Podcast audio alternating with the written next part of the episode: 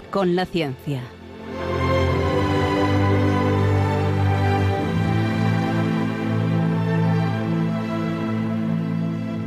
Dirigido por Javier Ángel Ramírez.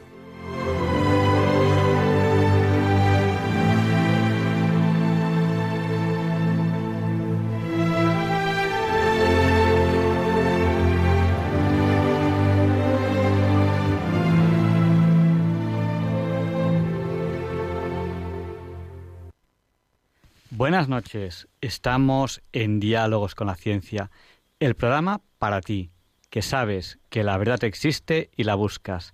En Radio María, gracias a Dios, todos los viernes en sus dos primeras horas. Hoy vamos a hablar de ingeniería y de energías renovables. Les va a encantar. Quédense con nosotros.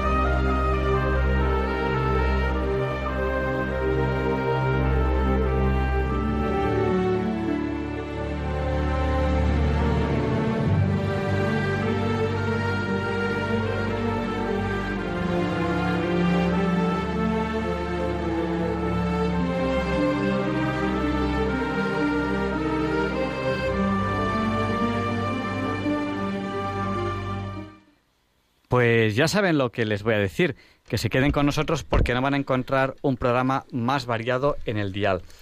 Transmitimos para todo aquel que quiera escucharnos en España a través de la frecuencia modulada y la televisión digital terrestre, donde pueden escucharnos en calidad digital.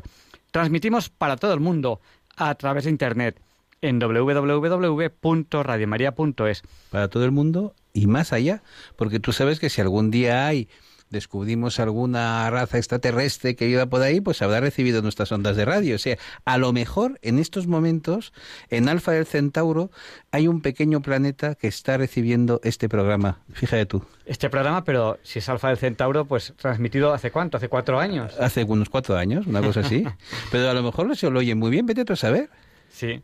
Pues nada, pues ahí están nuestras ondas transmitiéndose por el espacio y en cualquier lugar del planeta, sin irse tan lejos, nos pueden escuchar, ya les hemos dicho en Internet, o también a través de apps, de aplicaciones pensadas fundamentalmente para dispositivos móviles, tablets, teléfonos móviles, etcétera, o a través del canal de YouTube Radio María España. O sea que tienen muchas, muchas formas de escucharnos.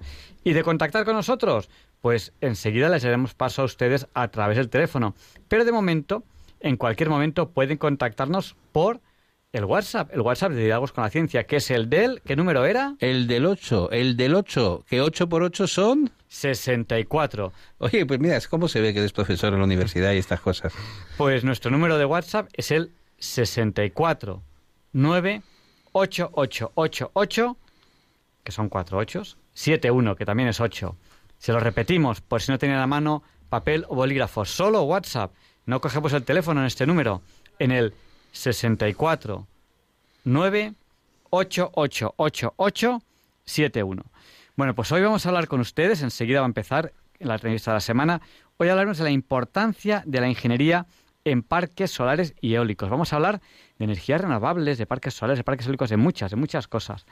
Y estamos con ustedes de momento, Javier Ángel Ramírez y Luis Español. Luego vendrán el resto de colaboradores para, para el resto del programa. Están ahí que se fastidien. Ahora, nosotros hemos venido antes. Pues eso mismo digo yo. Pues nada, Luis, ¿qué tal? Porque los oyentes saben, porque rezaron por ti esta semana, ¿Ah, que tenías un examen. Ah, pues mira, la verdad es que se ha notado, se ha notado mucho porque en el momento del examen de repente me acordaba de cosas, me acordaba de cosas. Y es, habrás observado que a los profesores les gusta que te acuerdes de cosas. Sí. Pues eso es importante. La memoria y el razonamiento, ¿no? Las dos cosas son La memoria es una fundamental, sobre todo en la educación española, es muy mem- memorística y muy mnemotécnica. Y bueno, yo creo que también tiene su ventaja, y es que de vez en cuando sabes algo y te acuerdas. Bueno, pues, pues nada, pues vamos a ya a seguir co- con el programa. Enseguida pasamos a la entrevista de la semana. Y bueno, eh, se darán ustedes cuenta de que últimamente pues no tenemos a los, a los niños en el programa. Ellos también están de exámenes. Y gracias a Dios y gracias a sus oraciones, pues van bastante bien. Marta en la cuerda floja, siempre hay alguna ahí un poco... Pero, pero bueno, los demás van bastante bien. Y, y a Balduino ya, ya le hemos dado, ya le hemos devuelto sus, sus jueguecitos de que le, le encantan los videojuegos y esas cosas, ya se los hemos devuelto porque la verdad es que va muy bien. Eh, Es un debilucho, es un debilucho. A los niños hay que darles 30 segundos de videojuego nada más. un minuto como mucho. ¿Y ya sabes qué hora es, Luis? Mm, La hora, la hora, ¿cómo es la hora Bond? Es la hora Bond, las 007. Don, don, don, don, don, don, don, don, don, don, don, don. Así que empezamos la entrevista de la semana, no sin antes saludar a aquellas personas que ya nos han escrito al WhatsApp. Que nuestro WhatsApp, ya les hemos dicho, es el 649-888871. Nos han saludado Carmen y Pepe de Santander, Antonio de Galapagar, Rosario de Sevilla, Raúl de Santander y Pilar de Coria.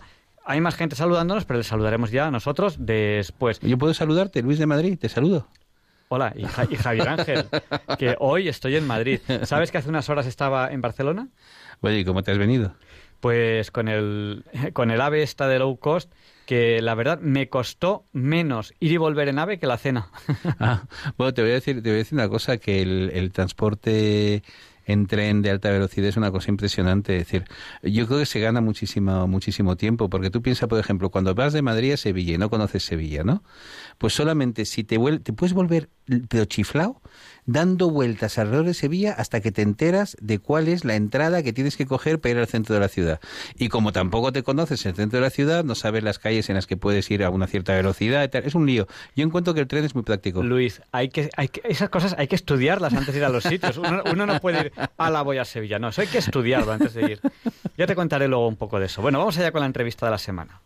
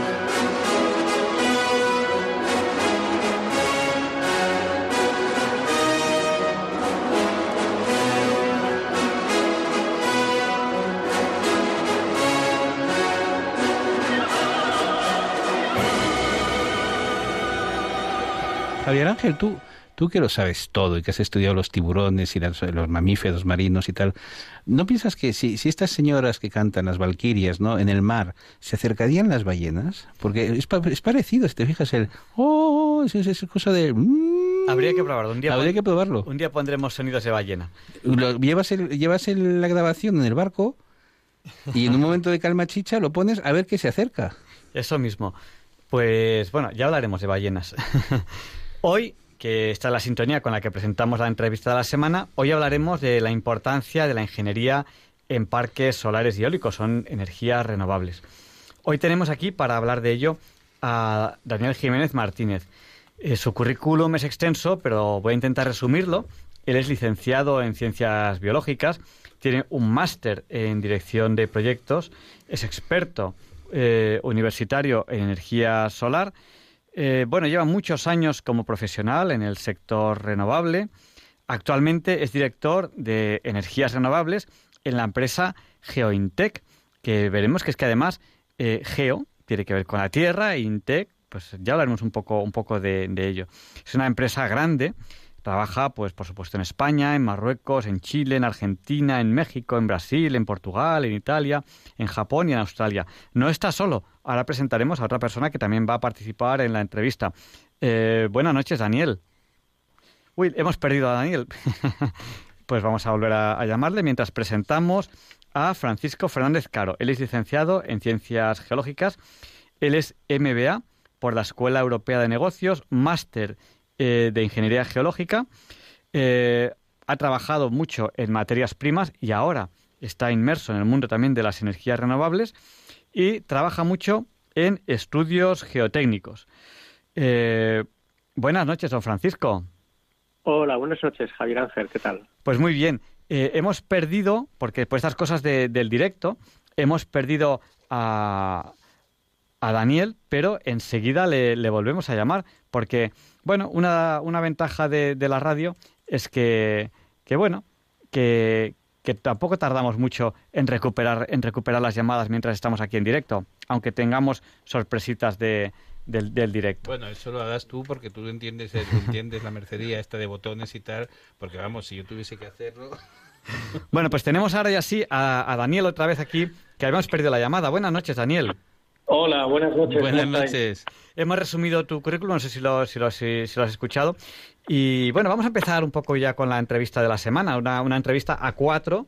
Dos estamos aquí en el estudio, dos personas más entran por teléfono y los expertos son ellos, Daniel Jiménez Martínez y Francisco Fernández Caro. Nosotros vamos a hacerles las preguntas. Bueno, si vamos a hablar de energías renovables, antes de entrar en, tema de, de GeoIntec, que es lo que ellos hacen, que ya vemos que hacen ingeniería en general, eh, bueno, quizá podríamos empezar con una pequeña introducción, eh, un pequeño aperitivo. Quizá, ¿qué se entiende por energía y qué se entiende por energías renovables? Si centramos un poco el tema.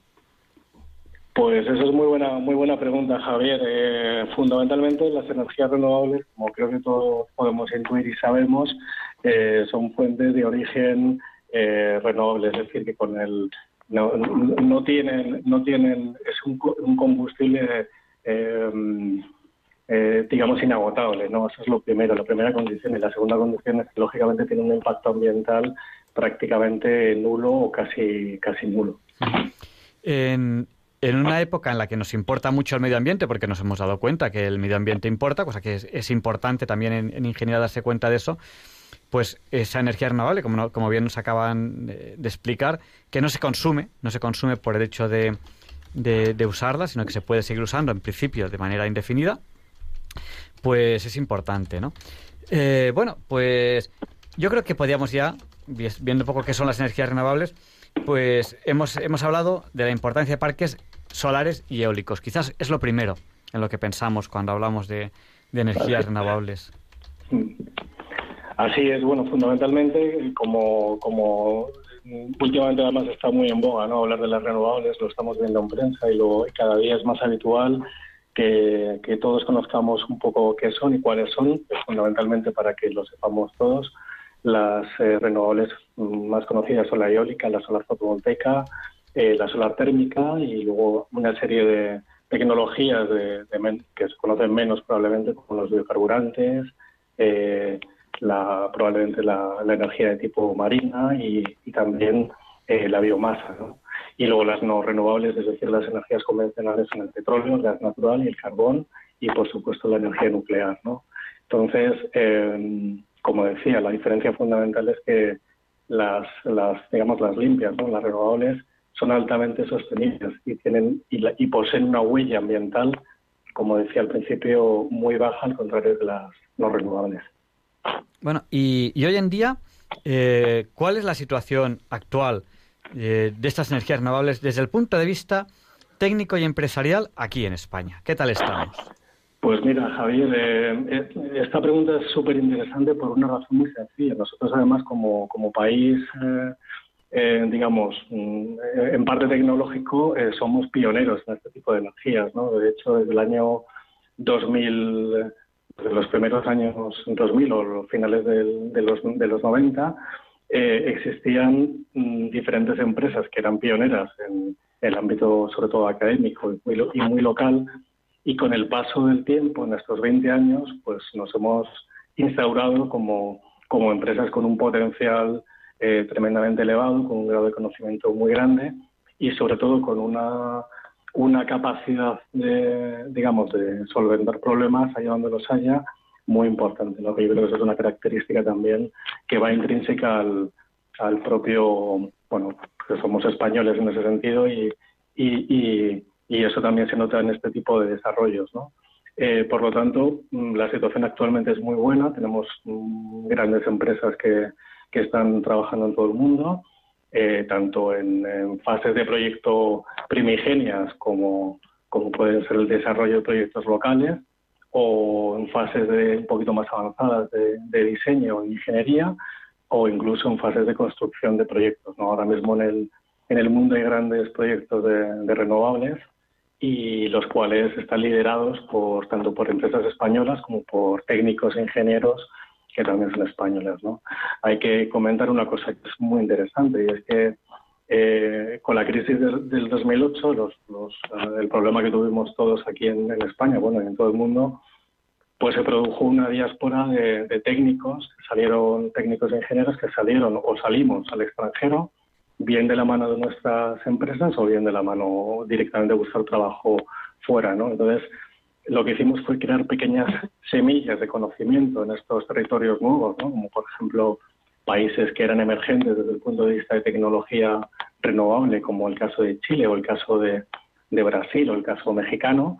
Um, y, entonces pues conseguimos, mm, a raíz de aquellas primeras incursiones, pues, pues entender mm, otra forma de, hacer ingeniería y, ellos a su vez eh, madurar o, o aprovechar la, digamos, el conocimiento que los españoles llevamos a, esas zonas para, para, convertirse ahora en países que tienen, que también lideran en parte, eh, pues este tipo de este tipo de, instalaciones y de tecnologías. Bueno, vemos que es un tema importante y hoy vamos a hablar de la de bueno de cómo es la ingeniería en esos parques solares y eólicos. Eh, porque, por ejemplo, eh, Daniel Jiménez Martínez eh, él es director de energías renovables de la empresa GeoIntec. Eh, bueno, en este sentido y, en ese camino de especialización, eh, ¿qué papel ha representado la ingeniería en este tipo de, instalaciones? realmente, porque ustedes también, geo, es de geología, ustedes caracterizan mucho el terreno. ¿Es esto importante o hasta qué punto es esto importante?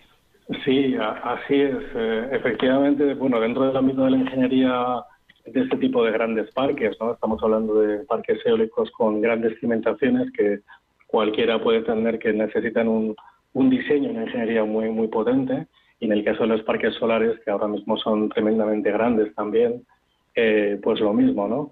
Eh, hace unos años prácticamente la ingeniería o los proyectos tenían un, un eran tan sumamente eh, amplios desde el punto de vista financiero y económico que, bueno pues que no requerían de tanta especialización en el tipo de estudio que se hacía porque sencillamente la parte económica lo admitía todo no con el paso del tiempo los costes se han ido abaratando en todos los ámbitos del diseño de las de las plantas y una de las facetas más importantes es pues lógicamente la, la, la conjunción entre, entre el, el, suelo y lo, que, y lo que se va a instalar o se va a construir encima, ¿no? Eh, como decía, hace, hace escasamente 10 años no existía ingeniería del terreno prácticamente en ningún tipo de proyecto y empresas como Gevintec fueron pioneras o punteras en, en aquella época y ahora mismo estamos nos hemos consolidado como una empresa de referencia en el sector hasta tal punto que para proyectos en los que eh, directamente no hay no hay conocimiento de la zona, pues aunque no sea en territorio español, recurren a nosotros para, para preguntarnos y, buscar buscar alternativas y, y, realizar proyectos que sean, eh, digamos, que estén optimizados desde todos los puntos de vista. ¿no? Bueno, eh, nos has comentado que eh, quizá fuisteis pioneros en esto de, preocuparse también un poco de la ingeniería del terreno en cuanto a las energías renovables. Pero este tema pues también ha ido, ha ido madurando. Eh, ¿Cuál es el estado actual de maduración en un sector como es el vuestro, un sector de, las energías renovables? Sobre todo eh, en lo que concierne a una de vuestras especialidades, que es la ingeniería del terreno. Claro, efectivamente, es lo que estábamos comentando anteriormente, ¿no?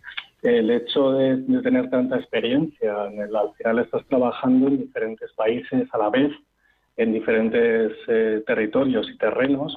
De hecho, como pues, pues por ejemplo en el caso de la energía solar, los, los, ahora mismo los lugares idóneos en el planeta son el desierto de Atacama o el propio desierto eh, de Sonora en México, incluso en Australia en la zona también de Arabia y Emiratos Árabes Unidos. Y em, en estos territorios, el, digamos, el conocimiento que había del medio era, era escaso, muy escaso. ¿no? El hecho de llegar a una empresa como la nuestra, que tiene un conocimiento ya adquirido y que, y que digamos, optimizar todo, lo, todo el, el proceso de ingeniería, pues, pues lógicamente ha permitido que, muchos de los, de, de, los, digamos, de los enfoques desde el punto de vista de, ingeniería civil a la hora de construir un parque eólico, un parque solar, pues se hayan visto eh, mejorados, ¿no? Eh, pero hemos ido aprendiendo sobre el camino. Es decir, eh, al final, cuando llegas a un territorio de estas características y desde el punto de vista de ingeniería, aunque puede parecer que es sencillo, realmente no lo es, ¿no? Te encuentras con problemas que, que no, los, no, no los tenías de antemano pensados y ahí es donde, de nuevo, pues, pues la forma de, de trabajar que tenemos en, en este caso en G20, que es nuestra empresa, y también la, un poco la, digamos, la, la experiencia adquirida en, en, años anteriores te permite dar solución a ese tipo de problemas, ¿no? A mí, a mí hay una cosa que me fascina.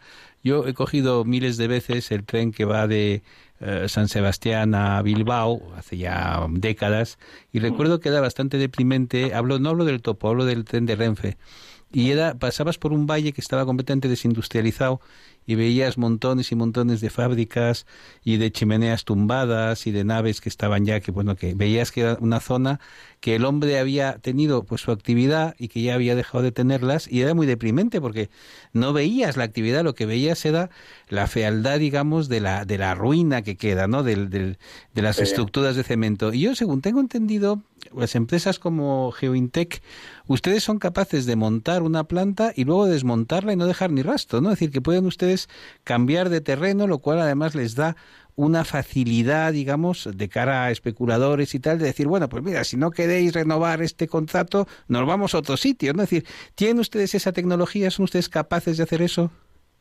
Eh, sí, en realidad este tipo de proyectos tienen, saber una, un ciclo de vida o un periodo de vida útil de en torno de entre 25 y 30 años y en cualquier proyecto hoy en día en el mundo exigen tener lógicamente un plan de desmantelamiento, lo que incluye dejar el terreno tal y como estaba de antemano.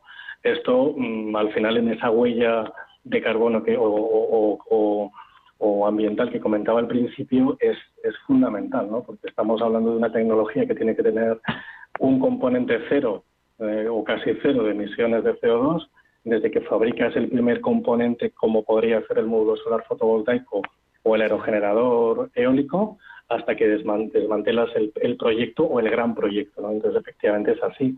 Eh, eso está condicionado y además está estipulado en todos los en todos los contratos que nos hacen firmar, no a nosotros, que somos una empresa de ingeniería, pero sí a las empresas constructoras.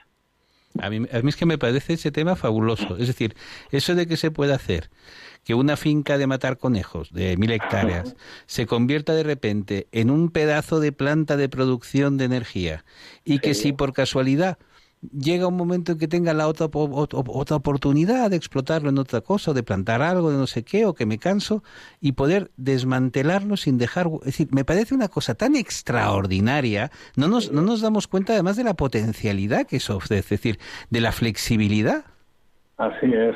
De hecho, te podría decir que no solo, no solo es el uso digamos, de la propia instalación, ¿no? Que nos imaginamos una serie de paneles solares con su estructura metálica o, el, o, el, parque eólico con, con su aerogenerador, ¿no?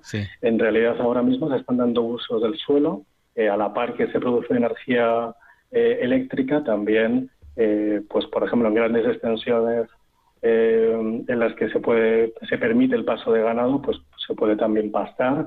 Es decir, que hay una serie de usos eh, colaterales, colaterales del proyecto que, se tienen en cuenta, más allá de lo social, lógicamente, eh, cuando, como tú decías, ¿no? ahora mismo en España es muy habitual tener extensiones de 800 o 1000 hectáreas de terreno, pero que, no solo es montar una planta solar y producir, sino también pues, pues hay un, componente de, digamos, de capacitación local para que la gente de alguna manera entienda en qué consiste todo esto. ¿no?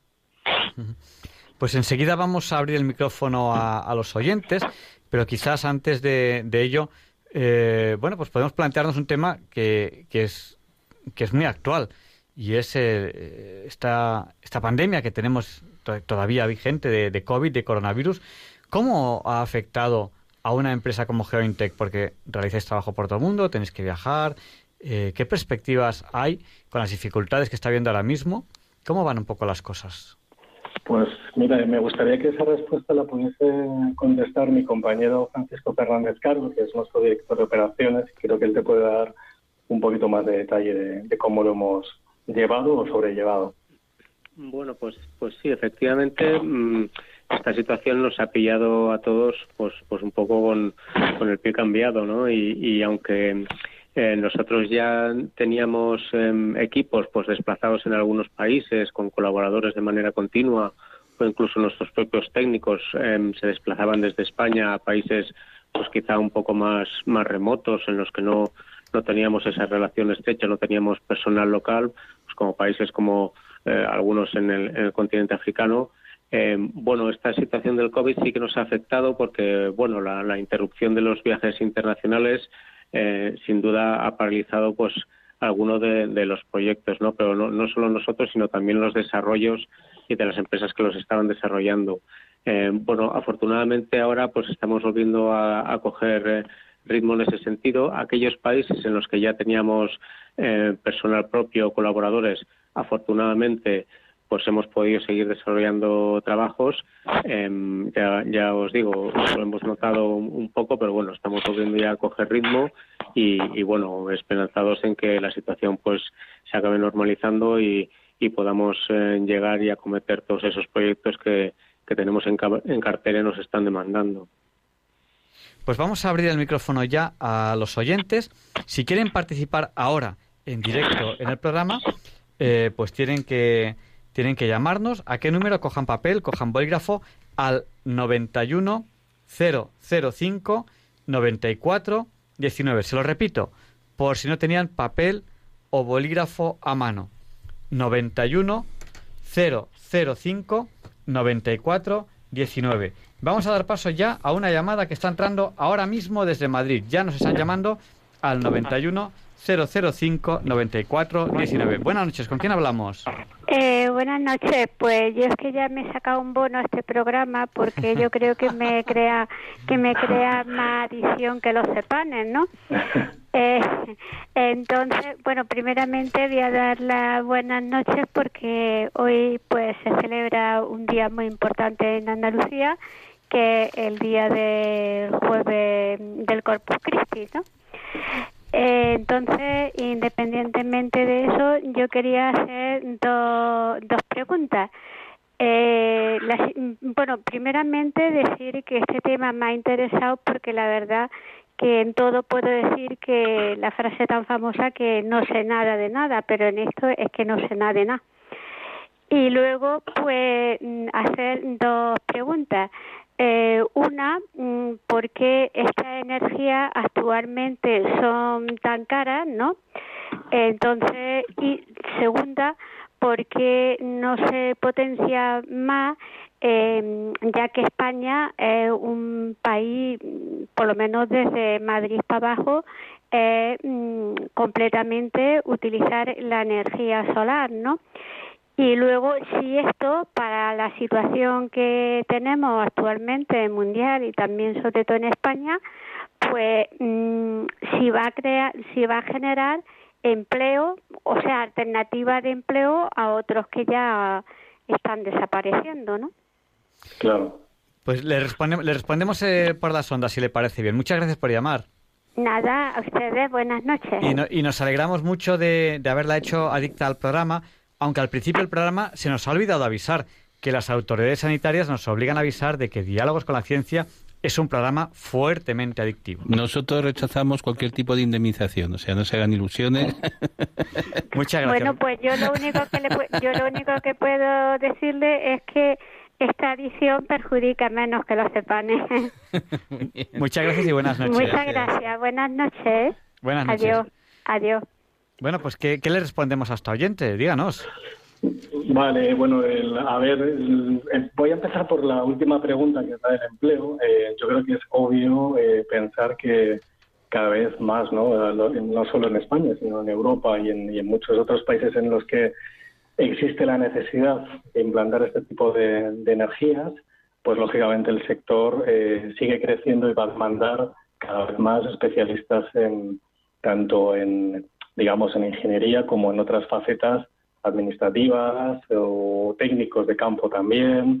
En el caso nuestro, por ejemplo, de nuestra empresa Geentech, que nos estamos un poquito más centrados en el aspecto eh, relacionado con el terreno, es decir, geólogos, por ejemplo, con lo cual, a priori sí que eh, se espera que vaya a haber una, un incremento, además está bastante, bastante estudiado, un incremento de, de, puestos, mm, digamos, de trabajo relacionados con nuestro sector, ¿no?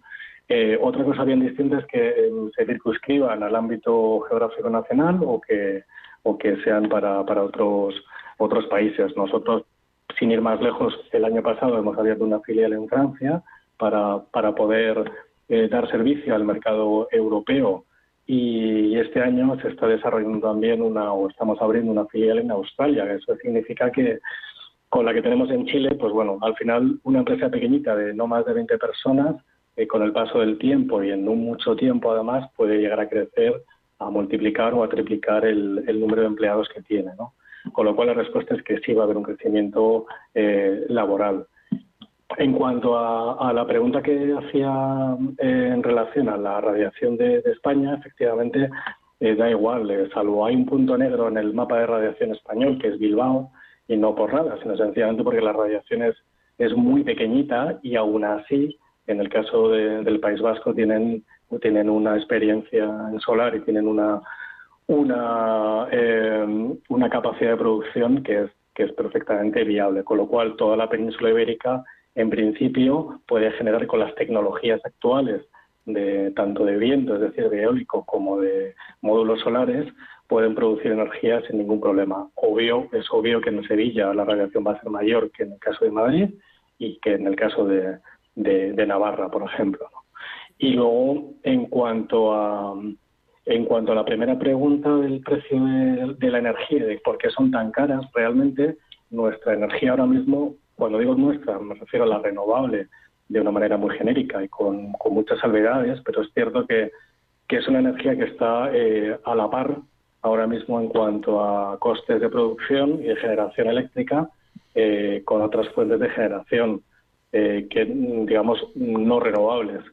El problema, en mi opinión, radica en que en cada país hay una estructura de regulación de, esa energía y hay una serie de bueno, pues de, de precios y de costes que cada, cada país eh, pues de tal manera que al final lo que tú produces con un generador solar o lo que produces en una central nuclear que en términos de energía es el mismo kilovatio, eh, o en términos de, de, energía es el mismo kilovatio hora, mm, lo puedes vender de una manera o de otra. En el caso español, mm, mi opinión, no el precio de la energía que tenemos es elevado por las renovables, pero no solo por las renovables. Hay otro, otro tipo de cuestiones que yo no soy un experto de la materia, al precio tiene que, tiene que mirar un sitio con un poquito de mejor cobertura que... Sí, porque ahora Se, se, le oía, se le oía mal. Yo estaba diciéndole a ah, Javier Ángel, a ver si vamos a hablar de la ecuación del ministro, de no sé qué. El, cuantos más ministros hay en los consejos de administración de las eh, compañías eléctricas, más sube la luz. No sé, es una, es una cosa... Yo le preguntaba, oye, ¿en tu facultad se estudia eso, Javier Ángel? No, sé.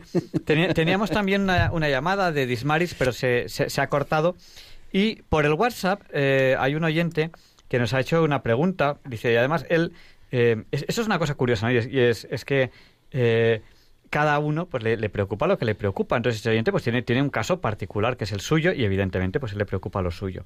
Él quiere climatizar una piscina y nos dice, ¿y qué energía puedo usar yo, para eso? Claro, calentar agua es caro y el agua que tiene la piscina pues es muy caro. Y él se, se planteaba la posibilidad de alquilar o comprar paneles solares. ¿Eso es tan fácil como para decirlo así? O claro, dependerá mucho de los casos, porque también hay, también hay energía geotérmica, pero depende del lugar, ¿no? ¿Esto hay unas reglas así genéricas o es muy complicado una cosa así genérica?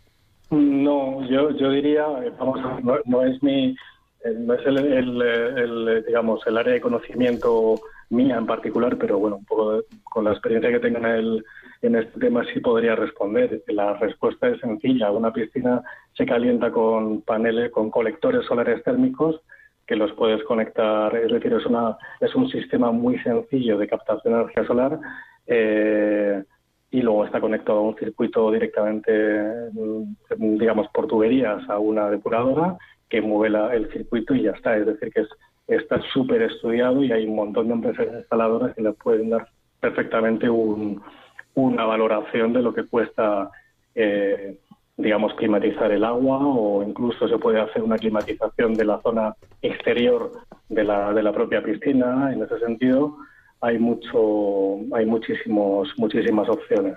Bueno, tenemos una llamada entrante. Parece que hoy tenemos mala suerte con las llamadas, justo cuando la hemos ido a coger a, colgado. Pero bueno, yo creo que le podemos responder a, a, este oyente, le podemos responder pues que eh, que nos planteaba sobre la climatización de su piscina, que hay empresas que le van a hacer un estudio y le van a decir pues cuánto puede costar, cuánto se puede ahorrar, etcétera. Y, bueno, él nos planteaba también si hay ayudas. Bueno, pues cada uno, pues, pues según la zona que esté, pues tendrá, tendrá unas ayudas o, tendrá otras. Tenemos ahora una llamada que está entrando, que nos está llamando ahora mismo al 91 005 94 19. Díganos, el micrófono es suyo. Hola, buenas noches. Mm, a ver, solo quería saludarles. Estoy muy contenta de poderles oír.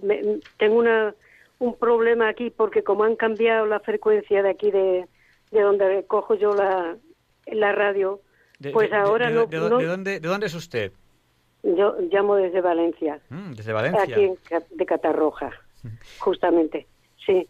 Bueno, pues han cambiado la frecuencia y ahora pues yo donde oía la, la radio esta era en un, en un móvil, pero me tienen que mirar mis hijas porque con la radio no sé si es que aquí no hay cobertura en mi casa y no lo oigo bien. Y estoy aquí afanándome todo todo el tiempo con una radio, con un transistor. Pues nosotros la oímos a usted perfectamente. Ya lo tenía, ya lo tenía los transistores por ahí retirados porque lo oigo por o por, o por la televisión, pero yo estoy en la cama y aquí no tengo televisión. Estoy recostada aquí y yo oigo todo, la, gracias a Dios, porque puedo y me gusta mucho, todos los jueves, lo último que, que oigo, bueno, el, el Monseñor Munilla también. Sí, ya me quedo dormida y ahí yo no lo veo. Pero solo era eso. Se lo diremos a Monseñor Munilla. Usted es el que duerme a nuestra amiga de Valencia. Bueno, pues no, perdón, pero tampoco quería decir eso. perdón. No, eso, no, eso no, no quería decir eso. Es que ya me entra sueño y tengo que estar sentada. Si no, no, no lo puedo oír. Pero eso, era decirle eso. Una, una... Me alegro mucho. Una, una, una preguntilla. ¿Tiene usted wifi en casa? ¿Wifi es...? Eh, no, Solo, tengo un, un, Sí, lo, digo porque... Un, móvil un móvil pequeñito y que me lo, ha, me lo ha regalado mi hija y ni siquiera pago teléfono porque me lo pagan ellas. O sea, pero bueno. Y, que tiene, y, tiene, radio el móvil. Sí, sí. Y, lo, y lo oigo mejor por el móvil, que yo por la radio no lo puedo, porque, bueno, la radio que tengo, que son con la ruedecita, tengo que buscar el dial y no lo encuentro, porque hay muchas, muchas cadenas en, en ese mismo número entonces era por el móvil. Y hasta que no me ponga mi hija otra vez, porque yo no lo sé poner, en el móvil, pues pues eso, bueno, mejor dicho, me lo había puesto, pero no sé por qué se ha ido, se ha vuelto a poner otra vez a la frecuencia que tenía antes. De ahí, claro, ahora ya no lo oigo. Bueno. Pues eso era. Un abrazo muy fuerte. ¿eh? Que muchas gracias por llamarnos y muchas gracias por el esfuerzo que está haciendo para no perder Radio María, porque tiene, que, tiene, que, perseguir la frecuencia y tal, y bueno, se lo agradecemos. Que tengo en toda la radio, tengo Radio María. si vienen y me ven, dice, bueno, esta mujer, pues sí, soy una adicta. yo oigo poca radio, muy poca radio, sino Radio María, sí. Pues nada, pues, pues muchas gracias por escucharnos. Buenas noches. rezo por ustedes también, ¿eh? Sí, que, yo quiero quiero sentirles todos los jueves. Dios quiera muchos años. Bueno, yo no sé, creo que yo muchos años no los voy a poder oír porque ¿por qué no? ¿Por qué no? no, no, no, no, demos límites a la providencia. no, no, bueno, a ver, porque la edad que tengo ya también no puede ser. Pero en fin, si mientras pueda, si Dios quiere, aquí estaré. Si Dios quiere. Pues muchísimas gracias. Gracias a Dios que les oigo bien. Buenas noches. Buenas noches. Buenas noches. Pues eh, nos, nos, están ustedes llamando al 91 005 94 19. Les recordamos que estamos en Diálogos con la Ciencia en Radio María estamos teniendo una entrevista sobre la importancia de la ingeniería en parques solares y eólicos. Para ello estamos entrevistando a Daniel Jiménez Martínez. Él es licenciado en Ciencias Biológicas, máster eh, en dirección de proyectos, experto universitario en energía solar, lleva más de 20 años trabajando en el sector de energías renovables y actualmente es director de energías renovables en la empresa GeoIntec. Es una empresa, yo les he dicho antes que trabajaba pues en muchas partes del mundo, les he dicho pues Marruecos, Argentina, México, Portugal, Brasil, Chile, Italia, Japón y Australia, como dice Luis. Y también tenemos a Francisco Fernández Carol, es licenciado en Ciencias Geológicas, SMBA, eh, por la Escuela Europea de, Negocios. Y, bueno, eh, es máster en Ingeniería Geológica y lleva muchos años trabajando en estudios geotécnicos para energías renovables. Tenemos otra llamada que nos acaba de llegar ahora mismo, nos acaba de entrar al 91 005 94 19. Adelante, díganos, el micrófono es suyo. Hola, buenas noches. Eh, felicidades por el programa. Mire, quería preguntarles, eh, tanta fuerza del agua del mar que tenemos en España golpeando contra las olas, ¿eso mm, no hay posibilidad de aprovecharlo? Perfecto, pues le, preguntamos a, a nuestros entrevistados. Gracias. Muchas gracias. Buenas noches. Adiós.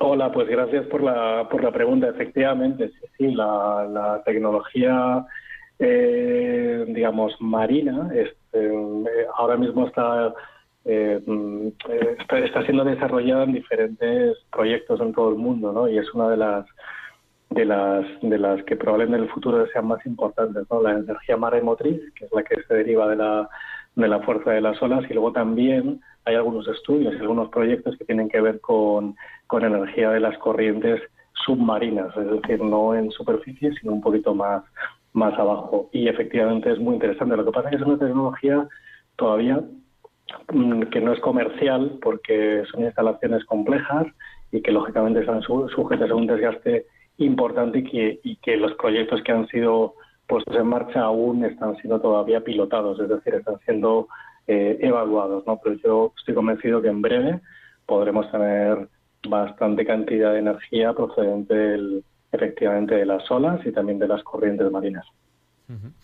Pues yo creo que, una respuesta muy, eh, muy completa que le hemos dado a, esta, a esta oyente. Eh, dime, Luis. Yo tengo una pregunta que es, mm, yo nunca he estado en un campo cubierto de, de, placas eh, solares. Yo quería preguntarles, debajo de esas placas, ¿se está fresquito? Es decir, ¿se nota que los paneles, los paneles absorben la energía? Si yo podría, por ejemplo, cultivar espárragos o champiñones de estos de París debajo de los paneles mm, aprovechando el hecho de que la energía mm, la está absorbiendo el panel? Sí, eh, de hecho, de hecho es así. Se produce un pequeño efecto microclimático debajo del módulo, ¿no? Lógicamente, cuando uno tiene una superficie para captar la radiación del sol, por debajo se produce una sombra, ¿no? Y efectivamente, este, este efecto se produce otra cosa, es que el espárrago pueda pueda crecer en, en ese terreno eh, si, es, si, es, un terreno para que haya espárragos o no, ¿no? Pero desde luego por el, el efecto del sombreado seguro. De hecho, ahora mismo hay algunos grandes parques solares que utilizan otra cosa muy interesante y es no solo la radiación del sol directamente, sino también la radiación indirecta que da en el suelo, es decir, el, el albedo, cuando la radiación rebota en el suelo, sí. sube hacia arriba y por la parte de abajo del módulo solar también se puede captar energía. Eso es una una nueva tecnología solar que se denomina bifacial y que ahora mismo está es puntera en, en, el ámbito comercial de, de este tipo de instalaciones. Bueno, ustedes pueden modificar completamente España, es decir, ustedes piensen, señores oyentes, en los millones de hectáreas baldías que hay en todos esos despoblados, en todas esas zonas que se han quedado sin gente y que se podría con esta tecnología mmm, generar energía y generar vida a esos pueblos. Es decir, mmm, que habría gente ahí trabajando, haciendo cosas y produciendo cosas. Es decir, que estamos hablando de una auténtica revolución. Vamos a dar paso, que nos ha llamado también a María de Granada. Nos están saludando también a través del WhatsApp, que les recuerdo que nuestro WhatsApp es el 649888871. Mari Carmen de Sapobla en Mallorca. Ana, que está de copiloto en un pequeño incidente que ha habido en Orense y espero que no les haya pasado nada. Y María de Tenerife. Bueno, pues eh, María de Granada, díganos, el micrófono es suyo. Pues buenas noches y enhorabuena por todos los programas. Muchas gracias. Y que lo digo siempre, pero bueno, uh -huh. a lo que voy. España, que tenemos SOS para vender, ¿por qué compra el gobierno al extranjero la luz? es verdad. Cuando nosotros tenemos para vender. Uh -huh. Y no la subida que nos han pegado desde el día uno. Uh -huh. Pues a lo mejor... Teniendo placas solares, teniendo placas solares y, y, de esos molinos de esos de viento que hay, que son enormes. ¿eh? Que yo lo he visto mm, porque por ahí, por, no sé si conocen ustedes la parte de Baza. Hay, no. Mmm, hay y por la parte de Motriz también. Y también hay placas solares. Hay de, mm, terrenos, como están diciendo, que son un poco desiertos, que servirían estupendamente para dar luz. Claro. ¿Podría España vender luz en vez de comprar? Pues no es ninguna tontería lo que dice usted, no es ninguna tontería. ¿Tontería? No, yo creo que no es Ninguna, ninguna. Ma María, vamos a dar paso a una llamada que nos acaba de entrar de Madrid, si le parece bien. No, lo que yo quería también preguntarle que si mmm, las placas solares salen muy caras, porque yo tengo una casa rural pues le, le respondemos por, por, las ondas, Mar María. Vale, muchas gracias. Gracias. Gracias a usted. Bueno, pues antes de dar paso a Isabel, que nos llama desde Madrid, pues bueno, que nos, nos, nuestros expertos nos digan, ¿salen muy caras las placas solares? Bueno, eh, como preguntaba María, si todos queremos tener una instalación en nuestra casa, ahora mismo, de nuevo, eh, le remitiría a un montón de empresas que hay locales que te ofrecen instalarte un pequeño sistema solar en tu casa para que lo puedas, digamos, conectar a, a la red de una manera eh, regulada y que por lo tanto la factura de la luz sea más económica. Eso yo les recomiendo que se pongan en contacto con, con alguna compañía local eh, o alguna empresa local que haga ese tipo de instalaciones, que yo creo que prácticamente en todas las capitales de España, en muchos pueblos, y hay empresas pequeñitas que, que lo hacen, ¿no? Es, y lo que pasa es que dar un precio, nosotros trabajamos en el ámbito de la ingeniería, entonces yo no, no, no, no, no sabría deciros exactamente cuánto cuesta, pero sé que, por ejemplo, para un chalet pequeñito, un chalet que, de, que tenga un tejado que esté orientado al sol, más o menos estándar, eh, pues te puedes gastar el orden de, pues no sé, 8.000, 7.000 euros y con eso, al cabo de los cinco años, tienes la instalación amortizada. Eso es una cifra es un poco rápida, pero lo ideal es que se pongan en contacto con, con una empresa instaladora eh, de energía solar. Pues muchas gracias. Vamos a dar paso a Isabel, que nos llama desde Madrid. Buenas noches, Isabel. El micrófono es suyo. Buenas noches. Siempre que nos lo devuelva. sí, por supuesto. Buenas noches. Yo quería decir lo siguiente, que yo no sé por qué eh, se ha puesto tan de moda, bueno, entre quienes se ha puesto, claro, esto de las energías renovables, del sol, del viento, del no sé qué, del no sé cuál, y yo no digo que estén mal, pero cierto es una cosa, viento no hace a todas horas las 24 horas del día, sol tampoco, y así con todas las energías renovables, la realmente barata y la, la que sale mejor es la energía nuclear, esa es la mejor. Pero como aquí se han empeñado que nucleares no, que nucleares no, y las han cerrado todas y no las usan, tenemos que importar la energía eh, de, de, mm, de Francia y claro, pues nos sale carísimo y porque ellos sí tienen energía nuclear, porque tienen un montón de nucleares, pero aquí se han empeñado en esta estupidez cuando la energía nuclear eh, eh, es segura si se utilizan todos los medios, eh, vamos, todas las, las, condiciones necesarias para que sea segura y, y, se han empeñado en no usarla. Y yo, desde luego, con este tema es que estoy enfadadísima. Eh, siento decirlo, pero es que yo la ideología de, izquierdas es que no las puedo soportar porque es que creo, creo, que no tiene nada bueno. Es mi opinión, ¿eh? Yo respeto al que piense lo contrario, pero que la energía más barata es la nuclear indudablemente y eso cualquier experto puede decirlo. Pero y este esto yo estoy convencida que esta es la causa de que tengamos una energía tan cara. Sí, o, la combinación de muchas energías también, eso es una, posibilidad. o la ecuación del ministro. sí, pues eso es lo que quería decir, que, que es una pena que no se tengan aquí nucleares. Yo soy muy partidaria de ellas, pero se han empeñado y nos han hecho polvo. Pero pues en fin. Isabel, muchas gracias. Gracias a vosotros. Buenas noches. Eh, Daniel y Francisco, que estamos entrevistando, no sé si queréis hacer algún comentario sobre lo que queráis, combinación de energías o... Sí, bueno, a ver, yo solo quería comentar una cosa en relación a ver, tiene sentido cuando ha dicho que no hace sol eh, todo el día, evidentemente, y tampoco hace viento todo el día, estamos de acuerdo. Pero en, en ese sentido sí que hay un, reto muy importante y, y, últimamente se está estudiando muchísimo sobre el tema de las baterías. Y puesto que la eficiencia de los módulos precisamente se ha incrementado muchísimo en los últimos años, la tecnología ha avanzado muchísimo, son capaces de, generar mucha más energía de la que es capaz de evacuar la línea o consumir en el momento de la generación.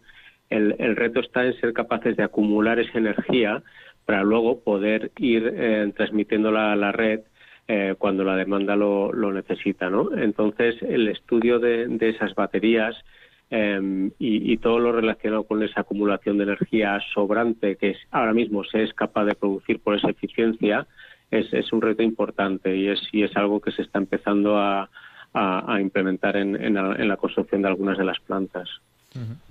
Bueno, yo, yo, te digo una cosa, yo pensaba como Isabel hace años, lo que pasa es que uno cambia con el tiempo. Por ejemplo, hay un coste en energía nuclear que es un coste que no tiene nada que ver con la tecnología y es el coste del terrorista o el coste del insensato. Es decir, un insensato toma una decisión absurda, como en Chernóbil o como lo de hacer una central nuclear en una zona de maremotos y de terremotos en Japón, que es bueno que una decisión insensata.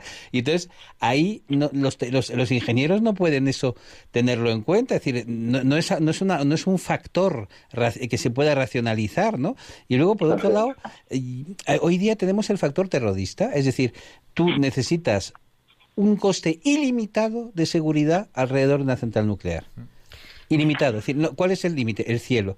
Y en cambio, yo no he visto ningún terrorista usar mm, placas solares, ¿no?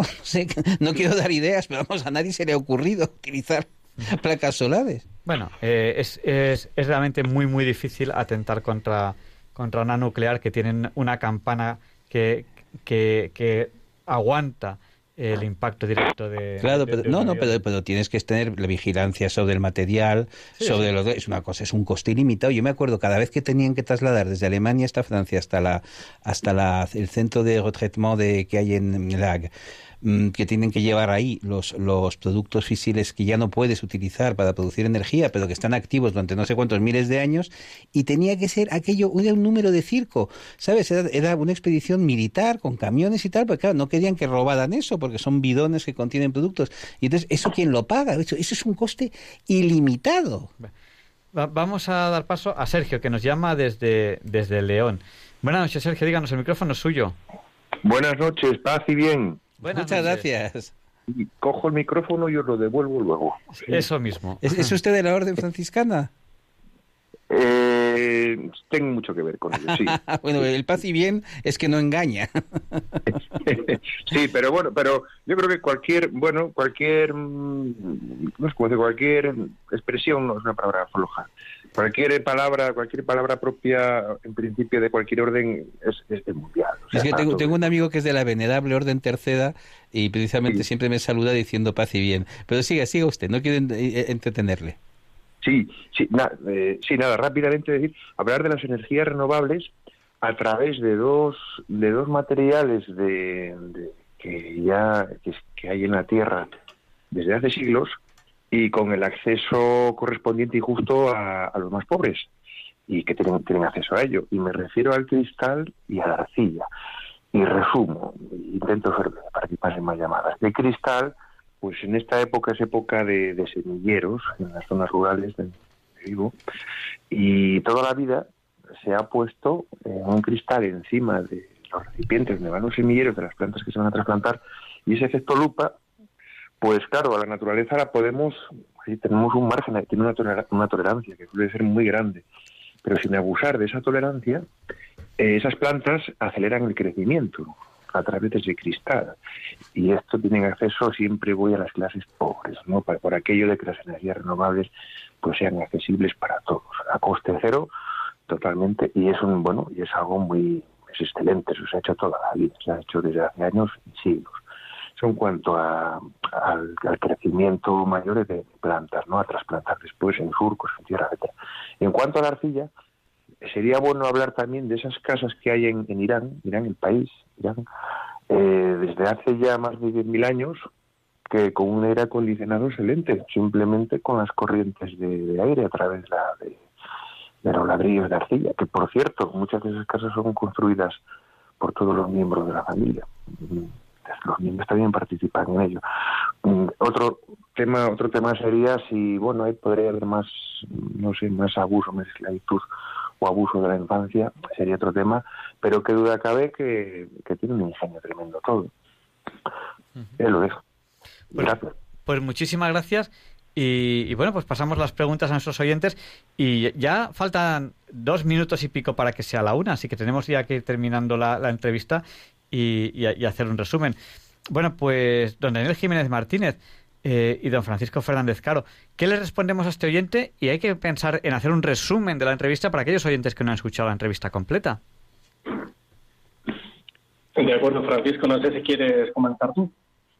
Bueno, a ver, la verdad es que la aportación que ha hecho este oyente es, es, muy interesante, ¿no? O sea, eh, que duda cabe que, que esas técnicas que quizás han venido utilizando desde hace tiempo y que, bueno, pues han caído en, en, desuso, pues, pues oye, estos comentarios de, de, de este oyente, pues, pues sin duda le pueden ser de utilidad a, a, a mucha gente. Y, y con respecto al, al uso de la, de la arcilla, pues pues sí, que duda cabe, ¿no? Lo que pasa es que, bueno, en, en, en el siglo en el que estamos y, con la vorágine constructiva que, que conocemos y otro tipo de, materiales, pues, pues bueno, es, se hace difícil eh, pensar que podemos implementar ahora esas, esas técnicas, ¿no? Pero, pero bueno, mm, eh, hay, hay, que, hay que conservarlas en la memoria y tenerlas siempre presente, nunca se sabe, ¿no?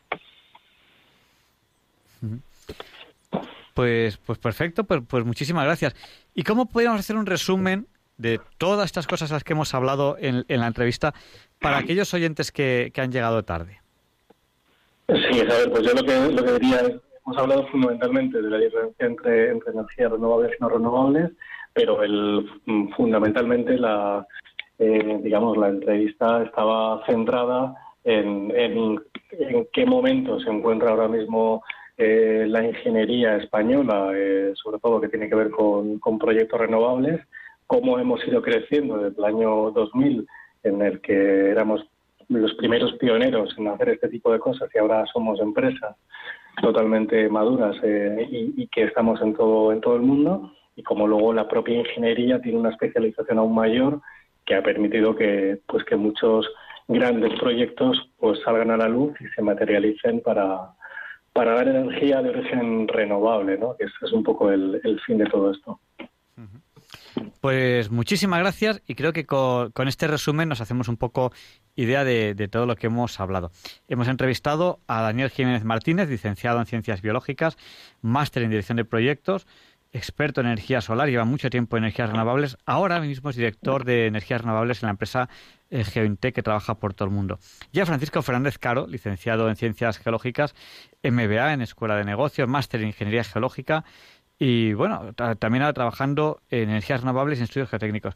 Yo he tenido la curiosidad, que yo animo a los oyentes a hacerlo, a escribir GeoIntec en Google, he entrado en la página web y desde luego se darán cuenta eh, que trabajan en muchas cosas y en proyectos en, todo el mundo. Eh, todo lo que se entiende por ingeniería, claro, es que la palabra ingeniería es una palabra que abarca tanto ingeniárselas para resolver problemas, que abarca tanto que bueno, que se dan cuenta de, todas las cosas que puede hacer una, una, empresa de ingeniería. Claro, ellos trabajan en muchas cosas y uno de sus ámbitos es trabajar en ingeniería eh, en energías renovables. Y creo que, eh, que, es una parte importante de GeoIntech y, bueno, yo les deseo mucha suerte. Eh, la energía renovable es una energía importante. Yo creo que una energía que no hay que menospreciar. Una, un oyente nos, hacía reflexión sobre la energía nuclear. La energía nuclear tampoco hay que, hay que menospreciarla. la, energía, que es esa capacidad para realizar trabajo, que llega a nuestras casas de muchas maneras, pero también llega eh, como forma de energía eléctrica, que quizá es una de las formas eh, más fáciles, porque luego lo podemos transformar en muchas energías, pues tiene que tener, tiene que tener aportaciones de muchos, de muchos tipos de, de, energías. Y bueno, pues eh, el mundo de la ingeniería está ayudando en ese, en ese desarrollo y son temas muy, muy interesantes.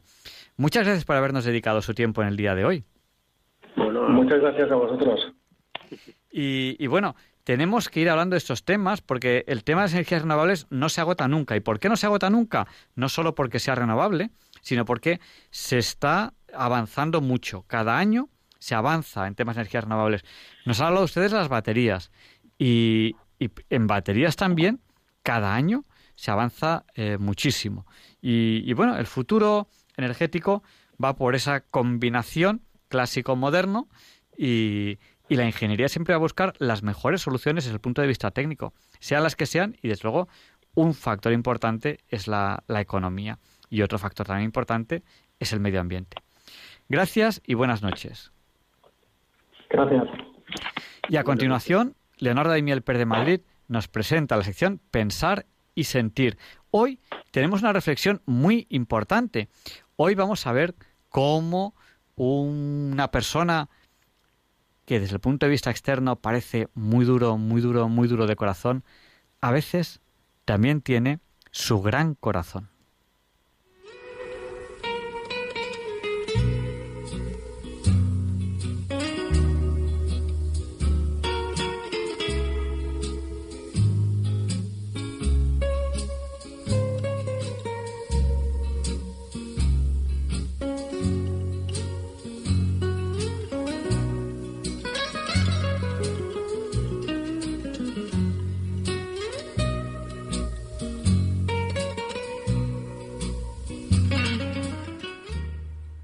Buenas noches, queridos oyentes de Radio María.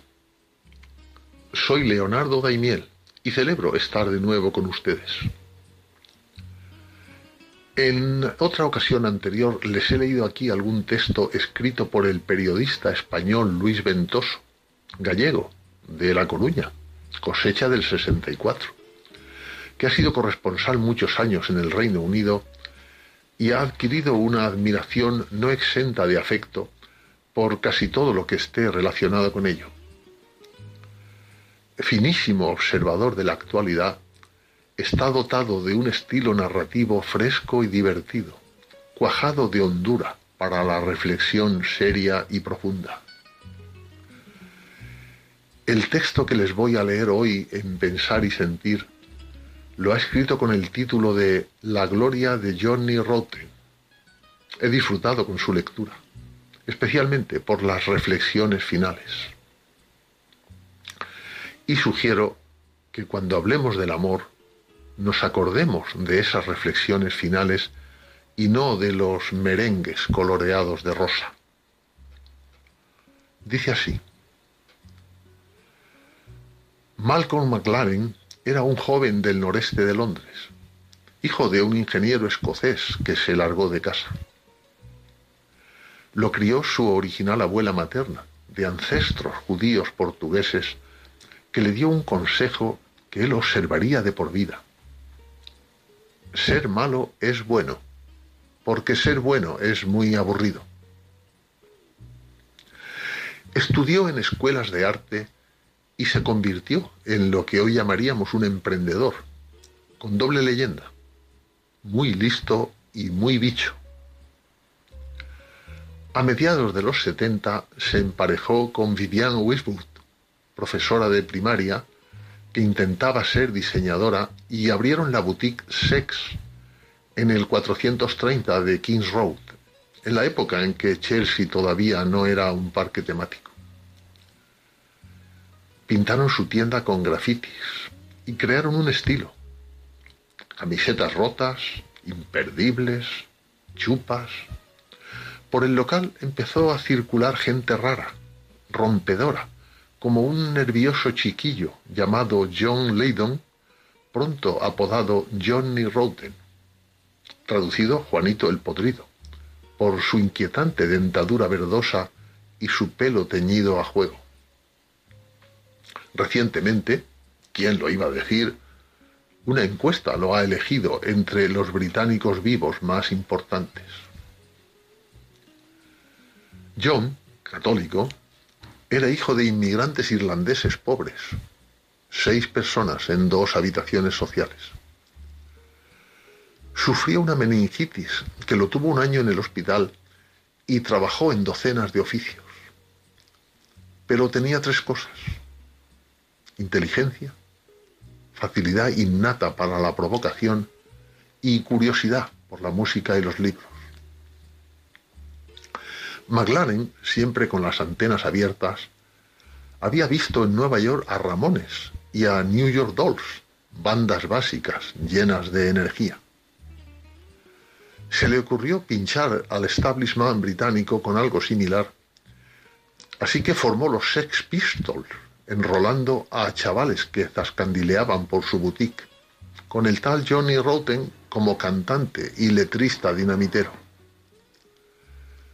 Hace ahora 44 años lanzaron la provocadora God Save the Queen, inmediatamente prohibida en la BBC y por tanto instantáneo número uno en las listas de discos más vendidos.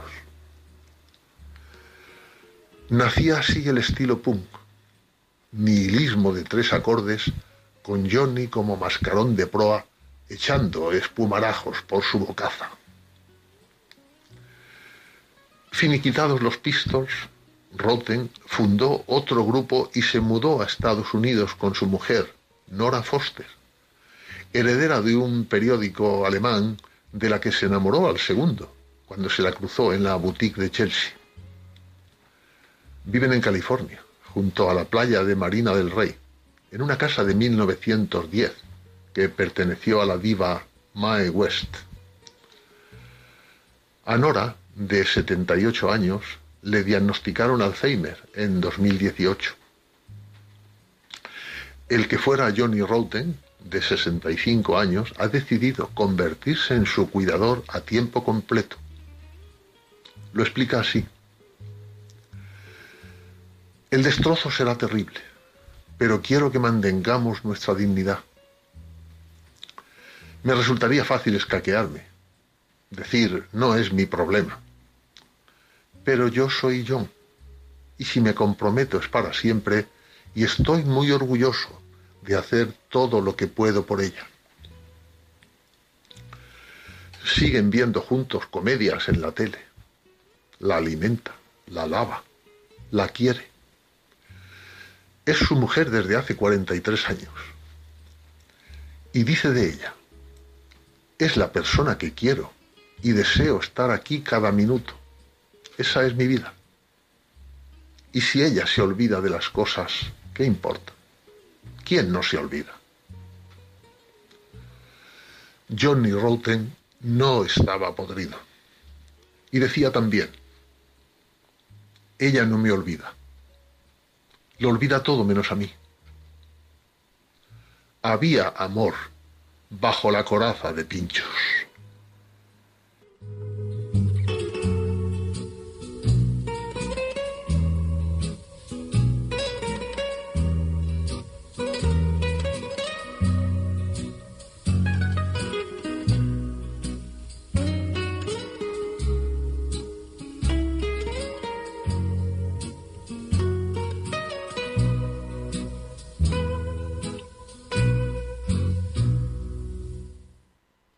Había amor bajo esa coraza de pinchos.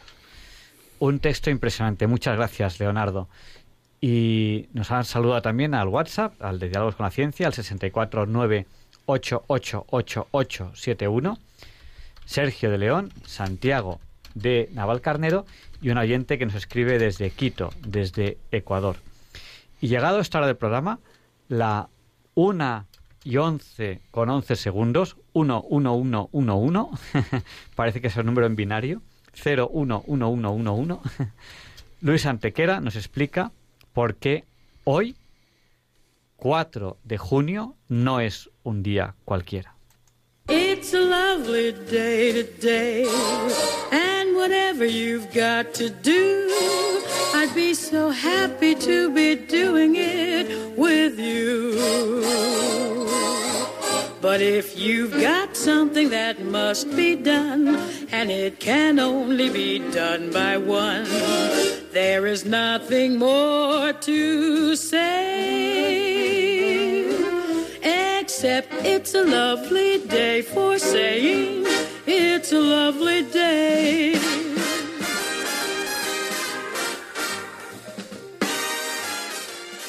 No, Javier Ángel, no directos compañeros de diálogos con la ciencia, no, queridísimos oyentes de Radio María. Claro que no es un día cualquiera, ningún día es un día cualquiera y este 4 de junio que nos disponemos a comenzar ahora mismo. Tampoco porque en fecha tal, pero del año 1039, Enrique III el Negro, hijo de Conrado II de la dinastía Salia, es coronado rey de Alemania. Seis años después, un 25 de diciembre, como lo fuera Carlomagno en el año 800, es coronado emperador del que se llama entonces Sacro Imperio Romano Germánico, y lo es por el Papa Clemente II. Con él, el Sacro Imperio alcanza su apogeo.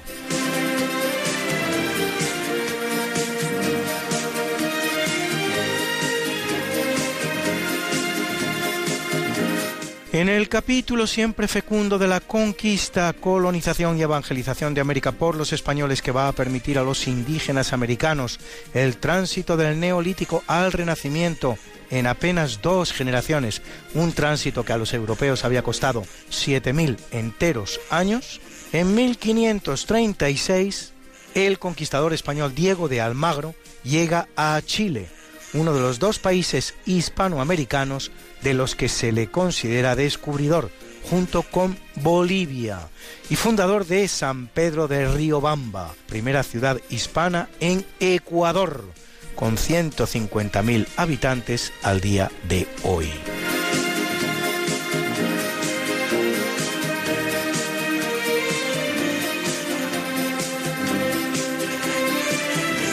En 1783, en Annonay, en Francia, los hermanos Montgolfier, Jacques Etienne y Joseph Michel presentan su globo aerostático lleno de aire caliente que permite su elevación de 11 metros de diámetro con una capacidad de 800 metros cúbicos y un peso superior a los 200 kilos.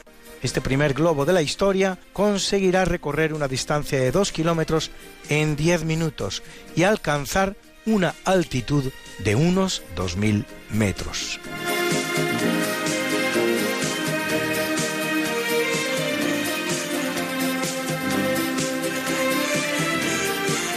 En 1940, en el marco de la Segunda Guerra Mundial y tras la capitulación de Bélgica y Holanda, la defensa aliada en Europa Occidental se vuelve insostenible frente al poderío alemán. Millares de soldados franceses e ingleses se repliegan a Dunkerque y se procede a su evacuación por mar hacia Inglaterra, mediante toda clase de embarcaciones, tanto militares como civiles, incluyendo yates y pesqueros.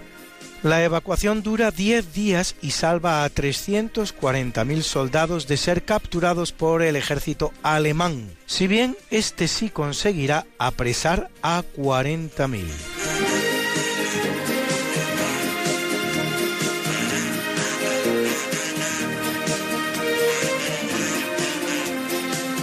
En 1942 comienza la batalla de Midway, isla situada a unos 1.600 kilómetros de las Hawái, en la que Estados Unidos se alza con la victoria y pone fin a la expansión nipona en el Pacífico. El triunfo será posible gracias a que los norteamericanos consiguen descifrar los mensajes en clave japoneses, por lo que han preparado perfectamente el supuesto ataque sorpresa nipón. La isla de Midway, cuyo significado en inglés es a medio camino, había sido descubierta por el español Miguel Zapiaín en 1799, bautizándola como Isla de Patrocinio. No tiene habitantes indígenas y estuvo deshabitada hasta el siglo XIX.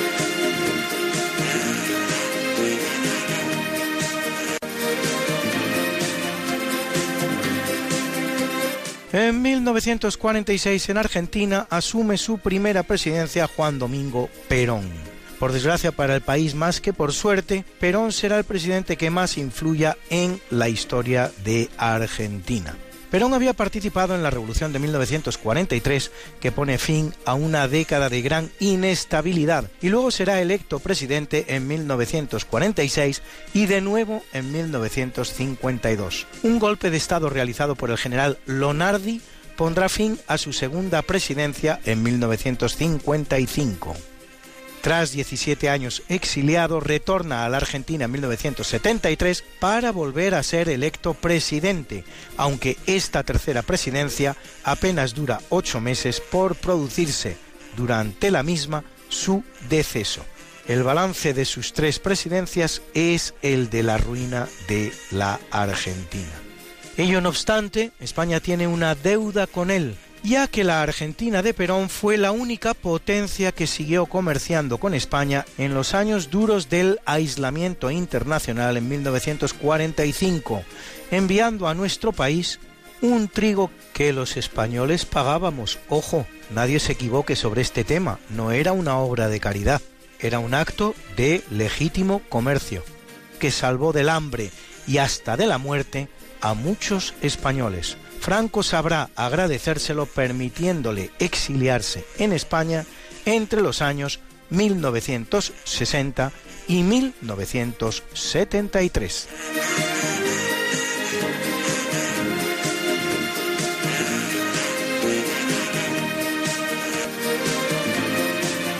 En 1972 el tenista español Andrés Jimeno gana el trofeo de Roland Garros en París tras vencer en la final al francés Poisy por 4-6, 6-3, 6-1 y 6-1. En 2016 hace lo propio la también tenista española Garbiñe Muguruza, derrotando nada menos que a la estadounidense Serena Williams.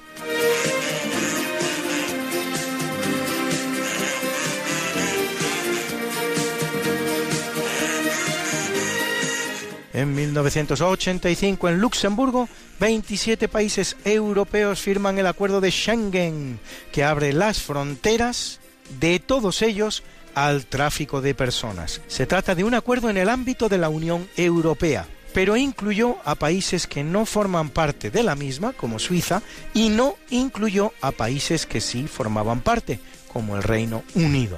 Sigue en vigor al día de hoy.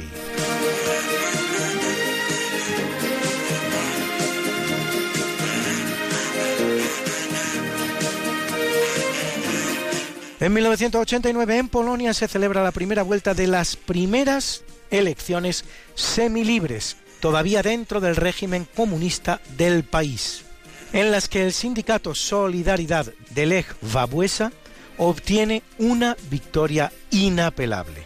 En el Senado, que se votaba en completa libertad, obtendrá 99 de los 100 escaños. En el Congreso también obtendrá una victoria contundente desde el punto de vista electoral, al menos, si bien el sistema adoptado para dotar sus componentes, producto de los llamados acuerdos de la mesa redonda, hará que tenga 161 escaños frente a los 173 del Partido Comunista. No obstante ello, el nuevo presidente del país será un no comunista, Tadeusz Mazowiecki. Solo un año después, unas nuevas elecciones, ahora presidenciales, pondrán al líder de Solidaridad, Lech Wałęsa, al frente del país, dando fin definitivamente a la República Popular de Polonia.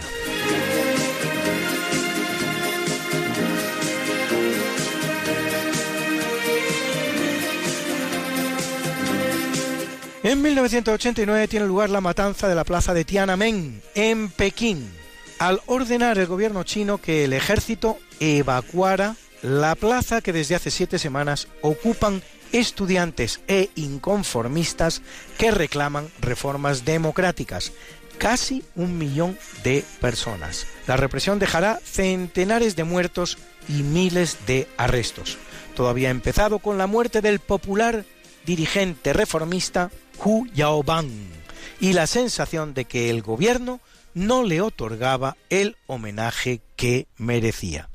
Bruna, Bruna, nació María y está en la cuna, nació de día, tendrá fortuna, bordará la madre su vestido largo y entrará a la fiesta con un traje blanco.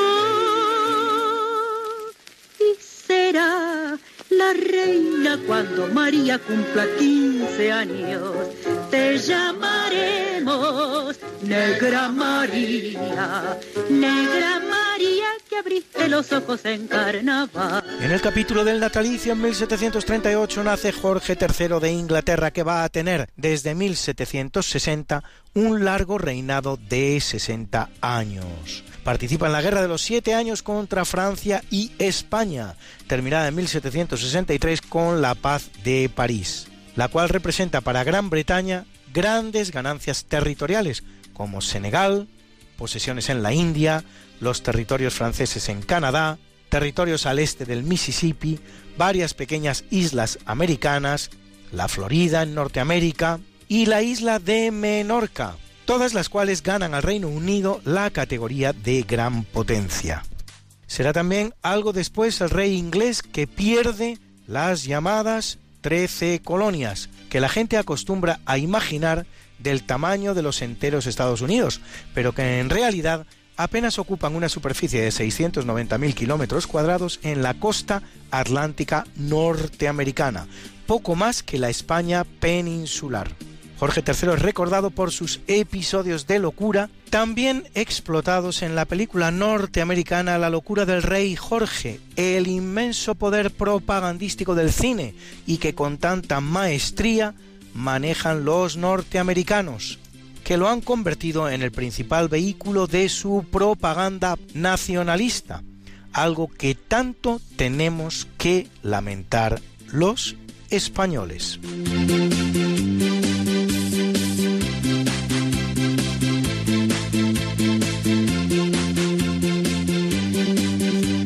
En 1877 nace el alemán Heinrich Otto Wieland, Nobel de Química 1927 por sus investigaciones sobre la composición de los ácidos biliares.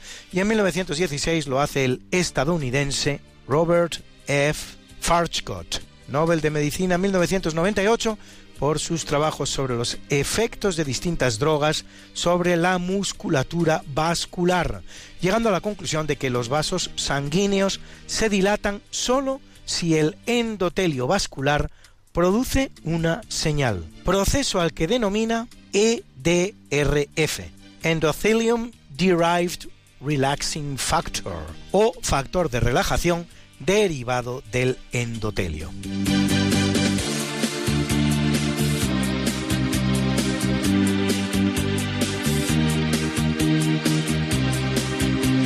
Y ahora dos grandes médicos de habla hispana, porque en 1880 nace Nicolás Achúcarro, neurocientífico español recordado por sus investigaciones sobre neuroglia, alcoholismo, Alzheimer y parálisis general, así como por el procedimiento que lleva su nombre, consistente en impregnar el tejido nervioso de tanino y óxido de plata amoniacal componente fundamental de la escuela fundada por Santiago Ramón y Cajal, conocida como Escuela Neurológica Española, morirá muy joven con apenas 37 años de edad. Y en 1929 lo hace Salomón Hakim, neurólogo como el anterior pero colombiano, recordado por sus aportaciones en el campo de la hidrodinámica del sistema nervioso central, descubridor del síndrome de hidrocefalia normotensiva, para cuyo tratamiento desarrolla una válvula.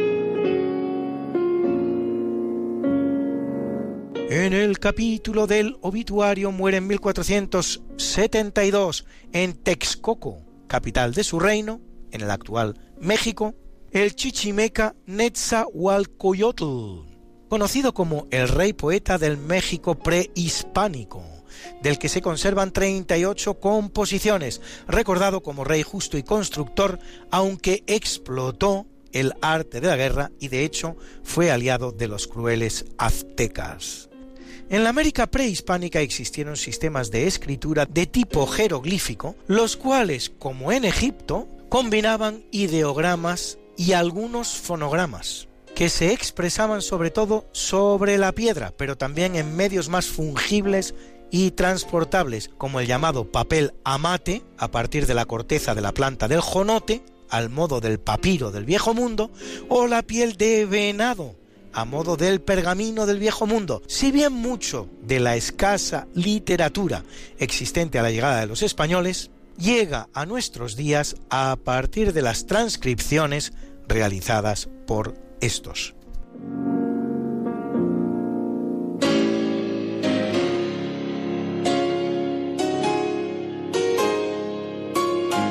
En 1798, en el Palacio de Dux, en Bohemia, muere el gran seductor de mujeres y prolífico amante italiano Giacomo Girolamo Casanova, autor de unas memorias donde relata sus correrías y la vida cortesana de la segunda mitad del siglo XVIII.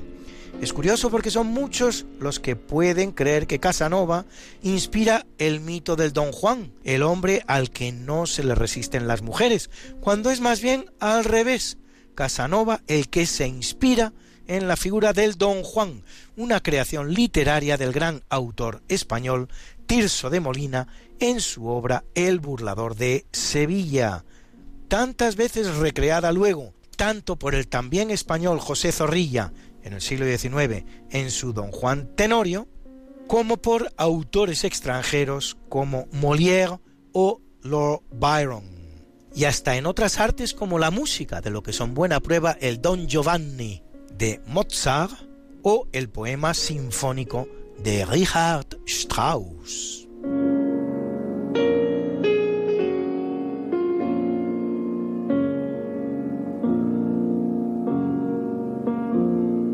En 1830 en Colombia es asesinado uno de los líderes de la independencia de los virreinatos hispanoamericanos, José de Sucre, justo cuando se dirige a Quito para intentar impedir uno de esos centenares de conflictos que se producen con la desaparición de España del escenario americano. en este caso, la independencia ecuatoriana respecto de la Gran Colombia.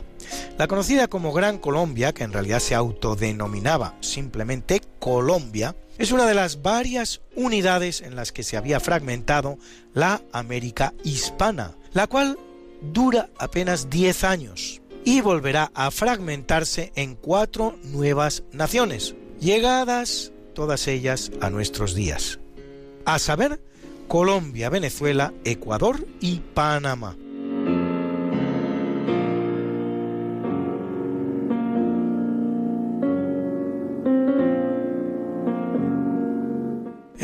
1941, en Holanda, donde se haya exiliado desde su abdicación en 1918, muere Guillermo II de Alemania, que reina 20 años y militará entre los perdedores de la Primera Guerra Mundial, siendo el último rey de Prusia y el último emperador o Kaiser del Segundo Reich alemán.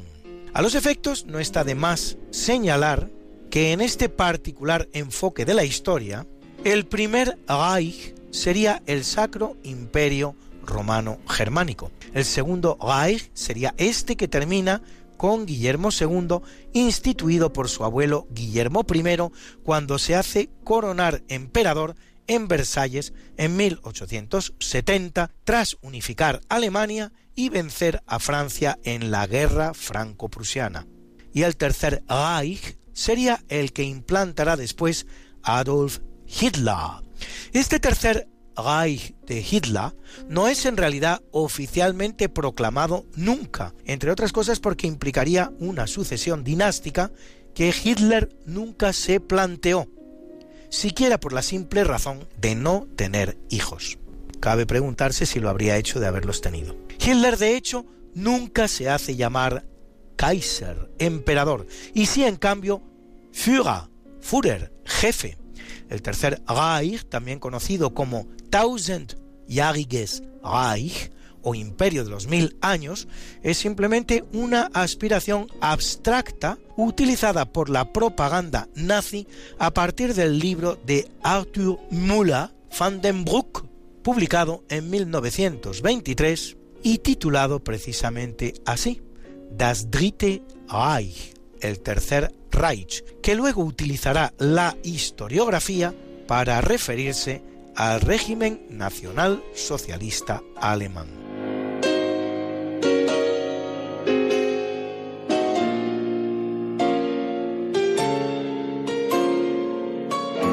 En 1942 en Praga, en atentado realizado por la resistencia checoslovaca, es asesinado Reinhard Heydrich, jefe de la Gestapo alemana, conocido como el verdugo, el carnicero de Praga o la bestia rubia, y por Hitler, nada menos que por Hitler, como el hombre del corazón de hierro, Heydrich es el fundador de la Sicherheitsdienst, o SD, organización encargada de neutralizar la resistencia al nazismo. Será uno de los organizadores de la Noche de los Cristales Rotos contra los judíos. Dirige los Einsatzgruppen o comandos que acompañaban al ejército alemán en su avance por Europa responsable de más de un millón de asesinatos y al final de su carrera, Reichsprotektor de Checoslovaquia donde encontrará la muerte.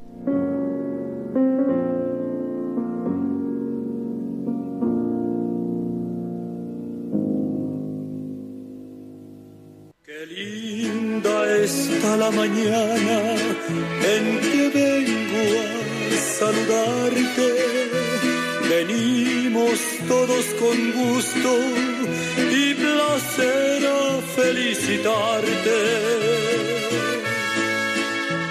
el día en que tú naciste, nacieron todas las flores.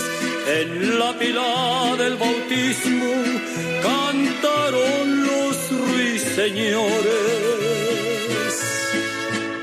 Ya viene amaneciendo, ya la luz del día nos dio. Levántate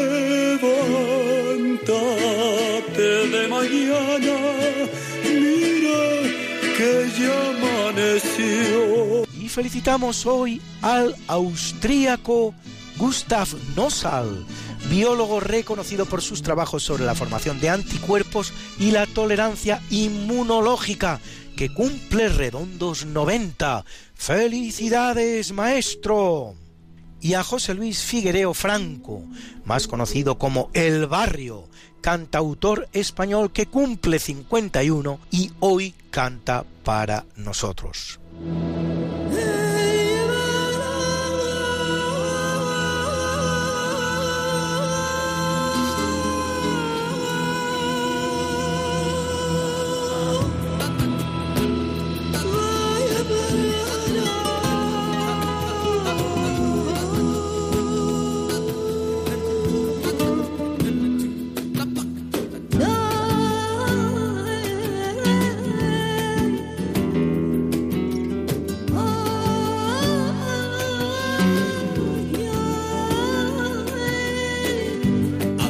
Y a la guapa actriz norteamericana Angelina Jolie, a quien han visto ustedes en películas como Maléfica o Lara Croft. Oscar por su interpretación en Girl Interrupted, que cumple 46. Y a la preciosa actriz española Vanessa Romero, a quien han visto ustedes en las series La que se avecina o Aquí no hay quien viva, que cumple 43. sienta nada. Falta la luz en tu mirada. Cuando la voz que hay en tu interior se critica ya. Y cuando más te duele el alma. Al ver quién es el guapo que me cambia a mí. Un claro día de sol por una madruga. Un día de verano por uno de invierno. Quién es el listo casi porque sí. Cambia una bulería y a una soledad. Le den el fin de fiesta y salga sonriendo.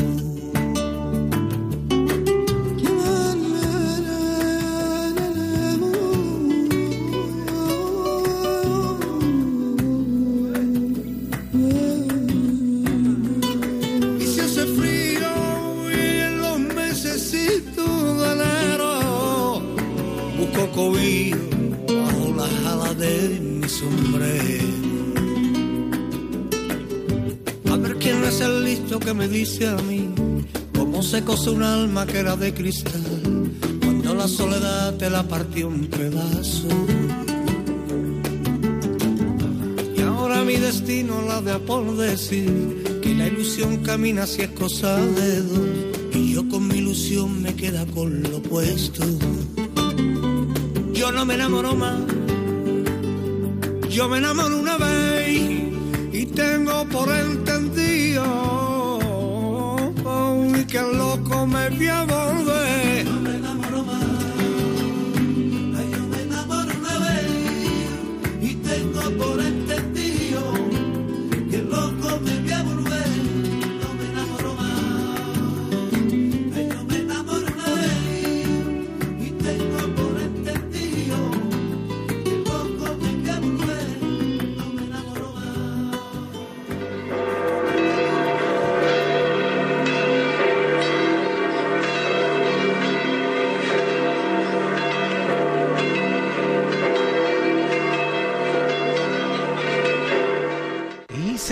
Iglesia Católica a Ruth, patriarca veterotestamentaria bisabuela del rey David y en consecuencia antepasada de Jesús, de la estirpe de David.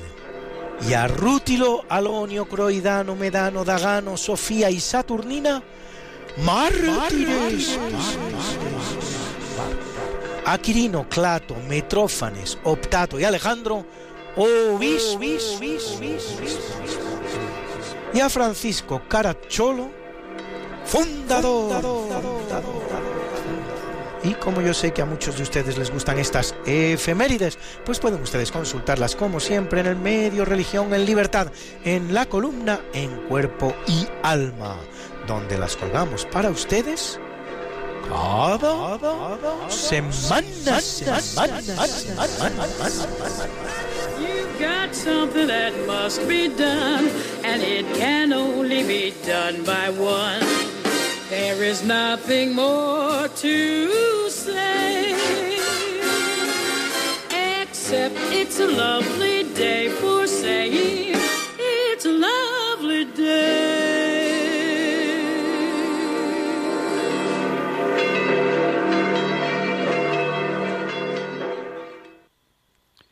Pues muchas gracias, Luis, por esta sección de efemérides y de historia. Claro, las efemérides son historia. Muchas gracias por todo ello. Saben ustedes que, que bueno, ya, ya lo ha dicho, pues Luis tiene eh, este programa de Esta no es una semana cualquiera, que la verdad es que yo se lo recomiendo, ¿no? Eh, conocer nuestra historia es importante. Y como bien dice Luis Antequera, cuando presenta eh, su programa de efemérides, o el programa de efemérides de, Radio María, dice la historia como es, no como nos gustaría que fuera. Porque la historia es la que es y es importante conocerla, no solo por, como dicen muchos, por no repetirla, pues porque el conocimiento humano es importante para todo aquello que nos pueda servir. Tenemos ahora un, tiempo para nosotros, para, para, ustedes conmigo si les apetece, y, para ello pues disponemos de, del teléfono y disponemos de, del WhatsApp. Eh, nos ha saludado recientemente en el WhatsApp de Diálogos con la Ciencia, que es el del 8, recuerden que 8 por 8 es 64, nos ha saludado Sergio de León, Santiago de Navalcarnero y tenemos un, saludo también desde, desde Quito, eh, Ecuador. Y, y les abrimos ya el micrófono a ustedes, a nuestros oyentes. Cojan papel, cojan bolígrafo y si lo desean, hoy tenemos un poquito más de tiempo que otros días, pueden llamarnos al 91 005 94 19. Se lo repito, por si no tenían papel o bolígrafo a mano. Hoy tenemos unos 10 minutos para estas llamadas, o sea que es un tiempo bastante adecuado si les parece oportuno. 91 005 94 19. Y mientras recibimos esas primeras llamadas, quiero que escuchen esta canción que creo que les va a gustar. Ya se la he puesto otras veces.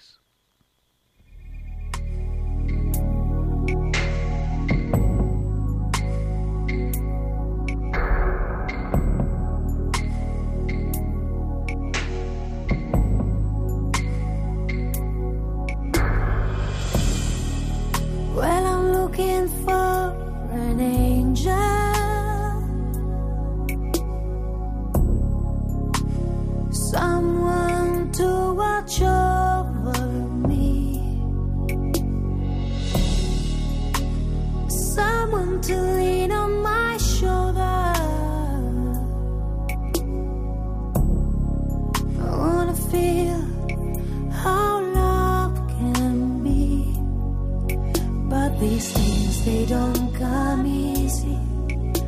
I've learned my lesson well. Some things don't work the way you planned. Sometimes you just can't tell.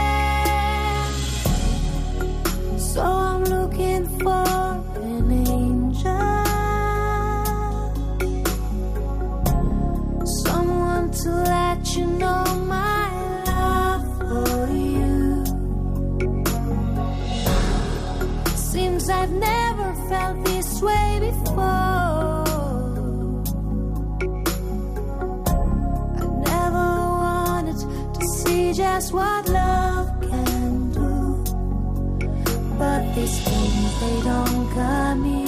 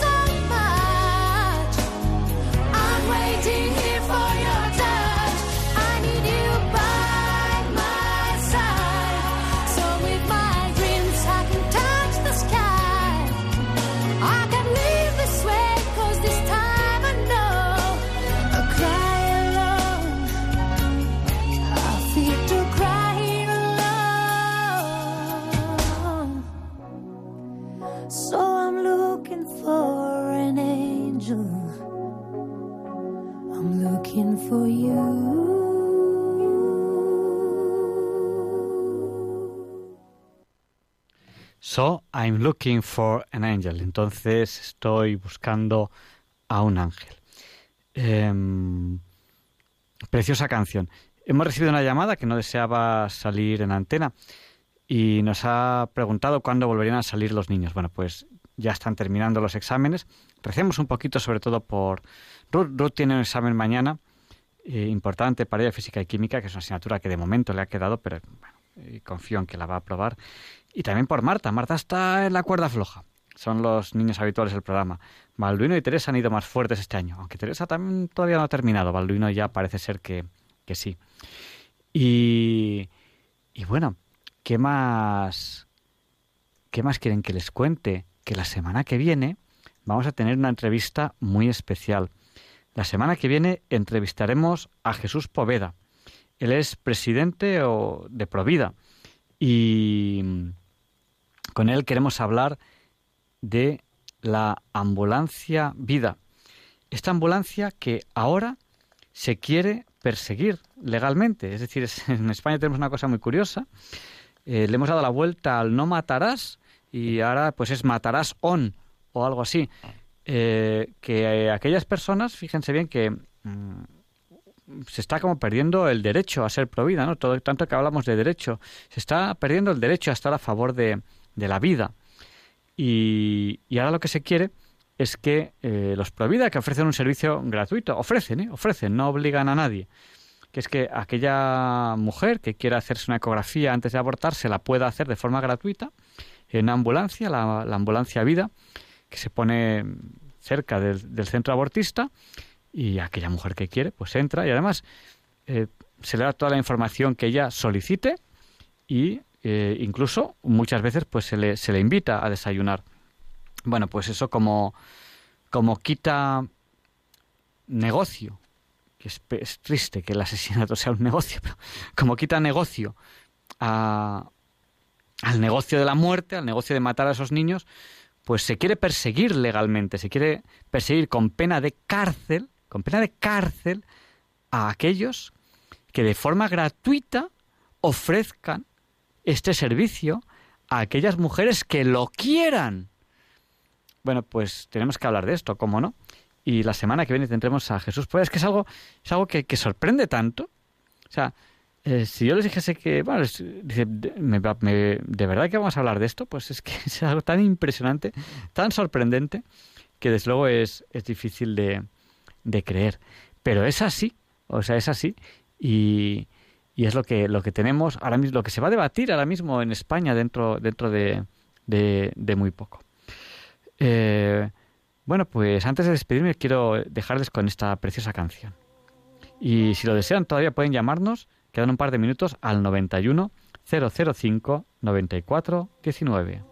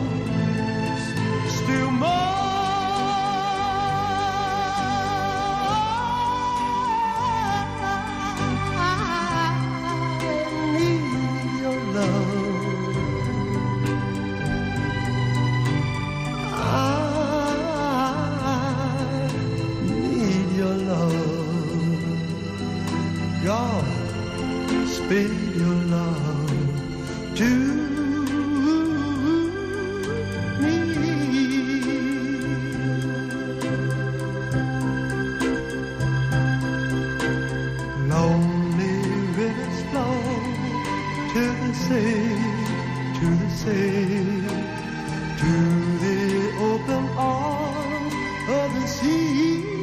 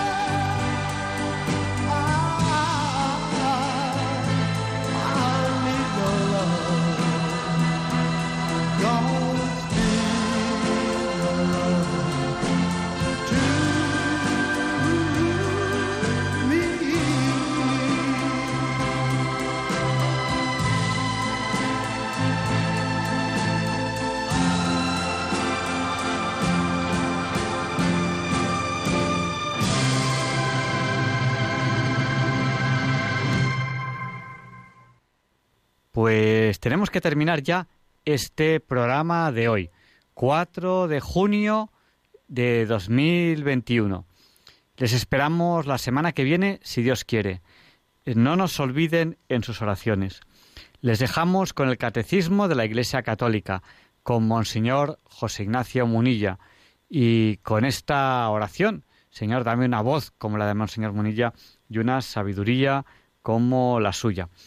Y le pediremos a San Juan Pablo II que interceda por nosotros para que se nos libre del mal.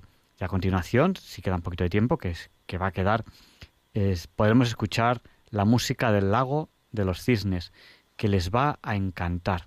Muchas gracias. Hasta la semana que viene. No nos olviden en sus oraciones. Gracias.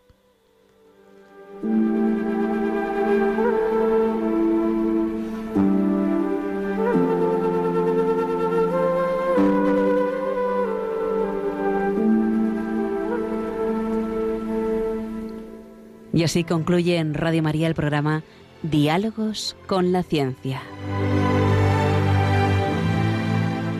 Dirigido por Javier Ángel Ramírez.